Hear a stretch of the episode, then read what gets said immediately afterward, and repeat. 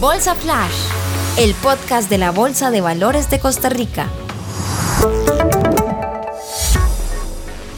Hola, ¿qué tal? Les saluda Jorge Vindas y Jocelyn González. Gracias por acompañarnos en la edición de marzo 2022, en la cual haremos un repaso ágil y rápido por las noticias más importantes del mercado de capitales en Costa Rica. Estos son nuestros titulares.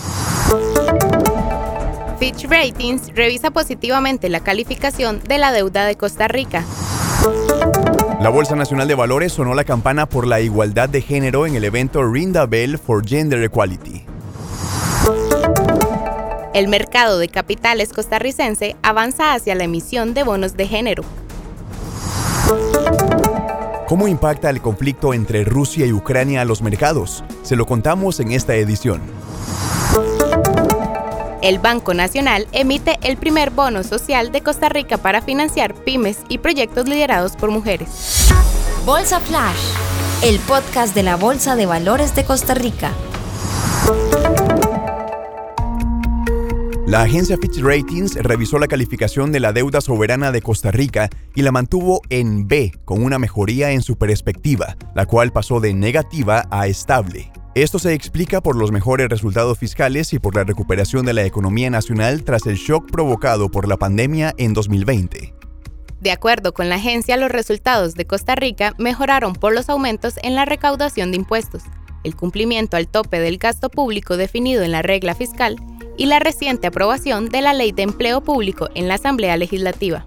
El director de la Bolsa Nacional de Valores, César Restrepo, nos amplía. Consideramos que estos resultados son muy positivos porque envían una señal de solidez a los inversionistas en relación con los resultados fiscales del gobierno. Debemos recordar que el mercado de capitales costarricense transa un importante volumen de la deuda pública. Solo en el mes de febrero de 2022, el Ministerio de Hacienda aumentó sus colocaciones en un 40% en el mercado primario local. Al cierre de febrero, los inversionistas disminuyeron su apetito por la negociación de instrumentos de deuda y optaron por mantener en sus portafolios instrumentos de liquidez como respuesta al momento económico que enfrenta el mundo por el conflicto entre Rusia y Ucrania. Sin embargo, esperamos que la mejora en la perspectiva de Costa Rica reafirme la confianza de los inversionistas en el mercado de capitales. Por cuarto año consecutivo, la Bolsa Nacional de Valores tocó la campana por la igualdad de género en Costa Rica, como parte del evento Rinda Bell for Gender Equality 2022, el cual busca promover el cierre de brechas entre hombres y mujeres a nivel empresarial. El evento se realizó el pasado 11 de marzo en el marco de la celebración del Día Internacional de la Mujer. La presidenta de la Asamblea Legislativa, Silvia Hernández, fue una de las líderes que tocó la campana por la igualdad. Es una apuesta de valor al cambio, a la visibilización de liderazgos y poner sobre la mesa la importancia del cierre de brechas en el tema de equidad de género. En momentos en donde la búsqueda de un mejor crecimiento económico y social de nuestra economía hace que el empoderamiento económico de las mujeres esté en el centro de las discusiones. Celebro que se pueda llevar adelante estos ejercicios de visibilización, de importancia de cierre de brechas y sobre todo liderazgos femeninos al centro de las decisiones económicas.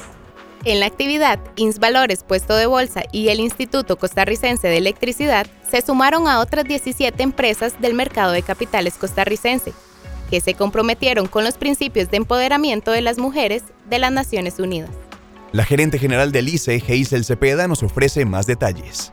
Estoy total y absolutamente convencida que la equidad de género, la potencialización del trabajo, del profesionalismo de todas las mujeres que hoy representan la fuerza laboral del país en igualdad de condiciones de los hombres, van a ser ese motor para reafirmar valores, para aportar a la productividad, para crecer en la economía y sobre todo para hacer de Costa Rica una Costa Rica mejor. Hoy como mujer celebro, hoy como mujer aplaudo y seguiremos trabajando en ese camino incansable por darle un espacio de derecho y de valor a todas las mujeres. La Bolsa Nacional de Valores inició una discusión más que necesaria en el país y en la región sobre mecanismos innovadores de financiamiento para apoyar proyectos en manos de mujeres. Se trata de los bonos de género, que son instrumentos que se podrían lanzar en el país para generar recursos que permitan mayores inversiones en igualdad de género y empoderamiento de las mujeres. La jefa de género, inclusión y diversidad de BitInvest, Stephanie Oweda, nos cuenta sobre la experiencia en América Latina. Bueno, yo creo que con la pandemia todo el financiamiento que se ha, ido hacia el tema social y en particular al empoderamiento económico de las mujeres ha crecido. Al cierre de agosto del año pasado estábamos en casi 3 billones de dólares realmente canalizados hacia, esta, hacia este tema en particular. Hemos trabajado con Banismo en Panamá, que fue el primer bono de género emitido por un banco privado en la región y fue muy interesante porque el bono busca aumentar el acceso a capital de mujeres emprendedoras.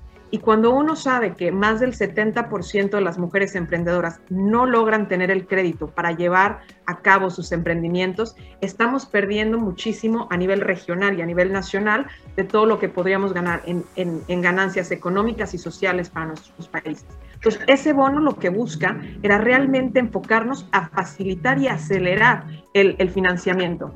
Pero, ¿cómo se podrían desarrollar estos bonos en el país? El director de la Bolsa Nacional de Valores, César Restrepo, nos lo explica. Los requisitos son los mismos que los eh, bonos temáticos y aquí entonces podría entrar a, darles eh, algo de contexto para las personas que no tienen conocimiento y es el primero ser eh, emisor de valores vigente, el segundo ser un potencial emisor de oferta pública, tercer punto contar con un prospecto, el cuarto punto tener un certificado de segundas partes, el quinto punto, un marco de referencia sólido. Y en el, en el sexto punto, donde se derivan eh, cumplir con cuatro principios de, de, bonos temáticos. El primero es la selección del proyecto, el uso de los fondos, gestión de los fondos y el informe de actualización.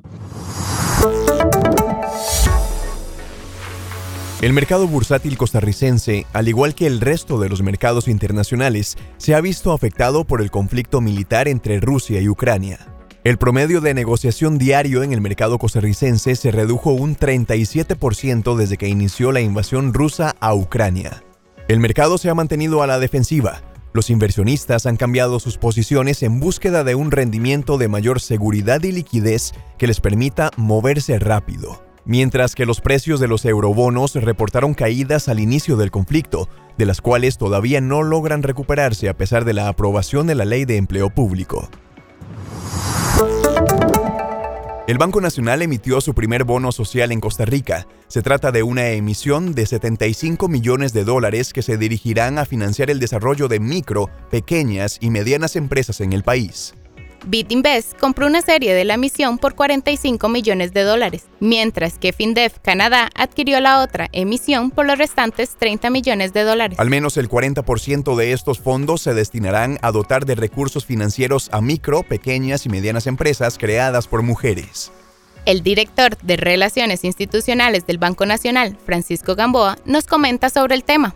Es un gran hito y un inmenso honor para el Banco Nacional ser el primer banco emisor de un bono social en Costa Rica. Con bonos de este tipo y otros similares, la banca aporta al esfuerzo global de alcanzar los objetivos de desarrollo y de alcanzar también un crecimiento sostenible de los países y de las empresas. Temas como lucha contra la pobreza, equidad de oportunidades en materia de género, son temas fundamentales para el Banco Nacional y con esta emisión, una vez más, damos un paso al frente para el empoderamiento de las mujeres. Como entidad financiera tenemos trayectoria y experiencia al ser mujeres un 51% de la totalidad de nuestros clientes y también con apoyar con servicios financieros y no financieros a más de 173 mil mujeres que lideran una micro, pequeña o mediana empresa Flash informativo.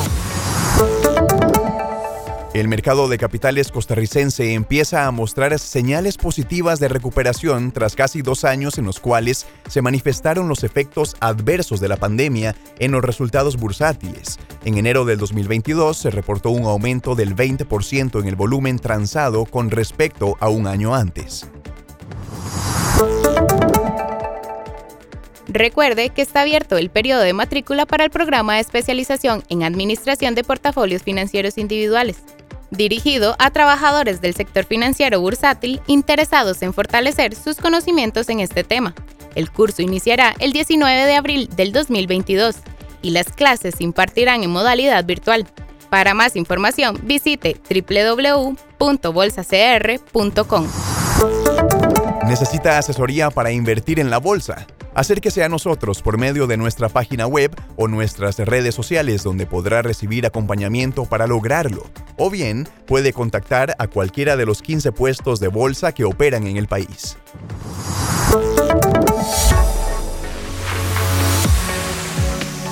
Gracias por acompañarnos en la edición Bolsa Flash de marzo 2022. Le brindamos las informaciones y los hechos más importantes del mercado de capitales de Costa Rica. Los invitamos a seguirnos en Spotify para escuchar nuestros podcasts. También puede encontrarnos en Facebook como Bolsa Nacional de Valores y en Instagram como Bolsa de Valores CR. Estuvieron con usted Jocelyn González y Jorge Vindas. Hasta la próxima. Bolsa Flash, el podcast de la Bolsa de Valores de Costa Rica.